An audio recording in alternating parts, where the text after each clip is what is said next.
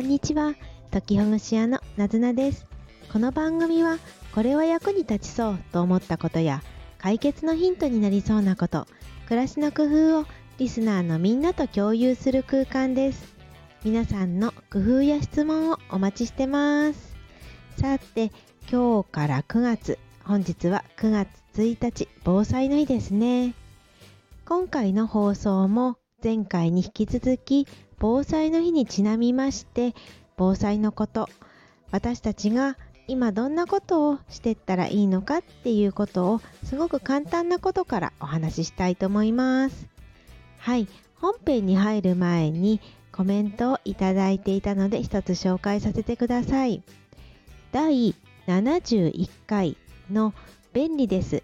1年後の私へ微暴録メモをという回に X、あの、旧 Twitter にですね、だるや、だるま屋さんから、あの、コメントいただきました。ありがとうございます。えー、っと、読み上げますね。近年思うこと、夏が終わればすぐ年末。すごい語呂がなんかいいですね。リズム感がいいですよね。本当に夏が終わればすぐ年末。本当そんな感じがします。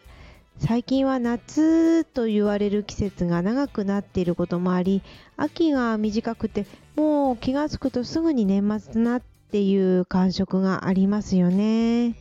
さらに追加でだるま屋さんからもう一つメッセージいただいておりまして計画は大事ですねということ。この計画っていうのがおそらく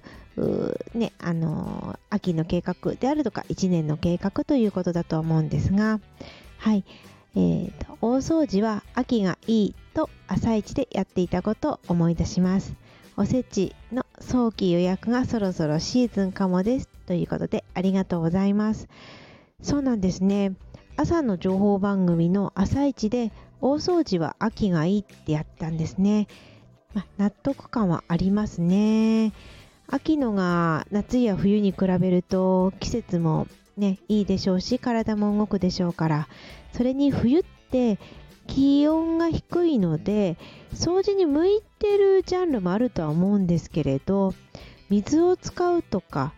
こう少しあったかい気温の方のが汚れが落ちやすいっていうようなものって冬には向かないなぁなんていうふうに私は思ったりもしています。そしておせちの早期予約、そろそろシーズン。もうそんな時期なんですね。早。ねえ、そっか。もうそういう時期なんですね。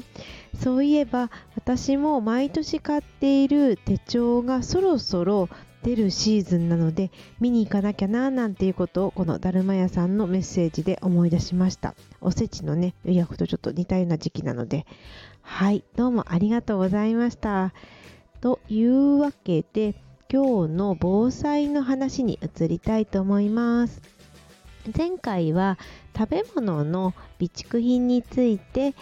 こんなことをしたらどうですかっていうことをお話ししました。まず一つには備蓄品をお持ちでなかったら今はスーパーマーケットなどでちょうど防災ウィークとかでですね特設会場があるかもしれないから買ってみてはどうですかっていうこと。そしてすでに備蓄品をお持ちの方は賞味期限が切れるかどうかすでに切れてしまってるかあるいはこれから半年後ぐらいまでに賞味期限が至るのであれば今試しに試食してみてはどうでしょうというお話をしました。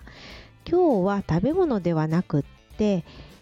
あのモバイルバッテリーとかね照明器具とかそんな感じのことになります。これも近年とっても大事なものですよね。まずモバイルバッテリーですが、これは何よりスマートフォンを使うための大事な大事なバックアップ電源になります。はい。スマートフォンが動いていれば結構情報を仕入れられたりとか人と連絡を取れたりとかいろんなことが使えますよね。逆に電源が電池がなくなってしまってスマートフォンが使えないっていう状態になったら結構ドキドキしちゃいますよね。というわけで、えー、っとモバイルバッテリーに充電しておくっていうことが大事です。この充電しておかないとね、せっかくモバイルモバイルバッテリー持ってても使えないと悲しくなってしまいますので、充電しておくことが大事です。そしていつも使ってるスマートフォンもできる限り充電を夜のうちにするとかね習慣づけてもらうといいんじゃないかなって思いました。さらに充電ということで言うとここからは少し敷居が高くなるんですが少し大容量のバッテリーを用意するといいんじゃないかなって思ってます。モバイルバッテリーよりも少し大きいもの。そしてさらにポータブル電源と言われるような大容量の電源ですね。これらはどうしても買うのに高いのですぐに買いましょうっていうことは言いにくいのですけれどですがこれからね台風が来て停電がとか地震がっていう中で結構役に立つんじゃないかなと私は思ってます。はい。それから電気関係で言うと明かりですね。まずは懐中電灯なんですけどこれはもういろんなね100均でもいろんなものがありますから懐中電灯ですよね。そしてあのろうそくではなくて周りに明かりがこう広がるタイプのランタンとかそういうものがあるといいんじゃないかなって思います。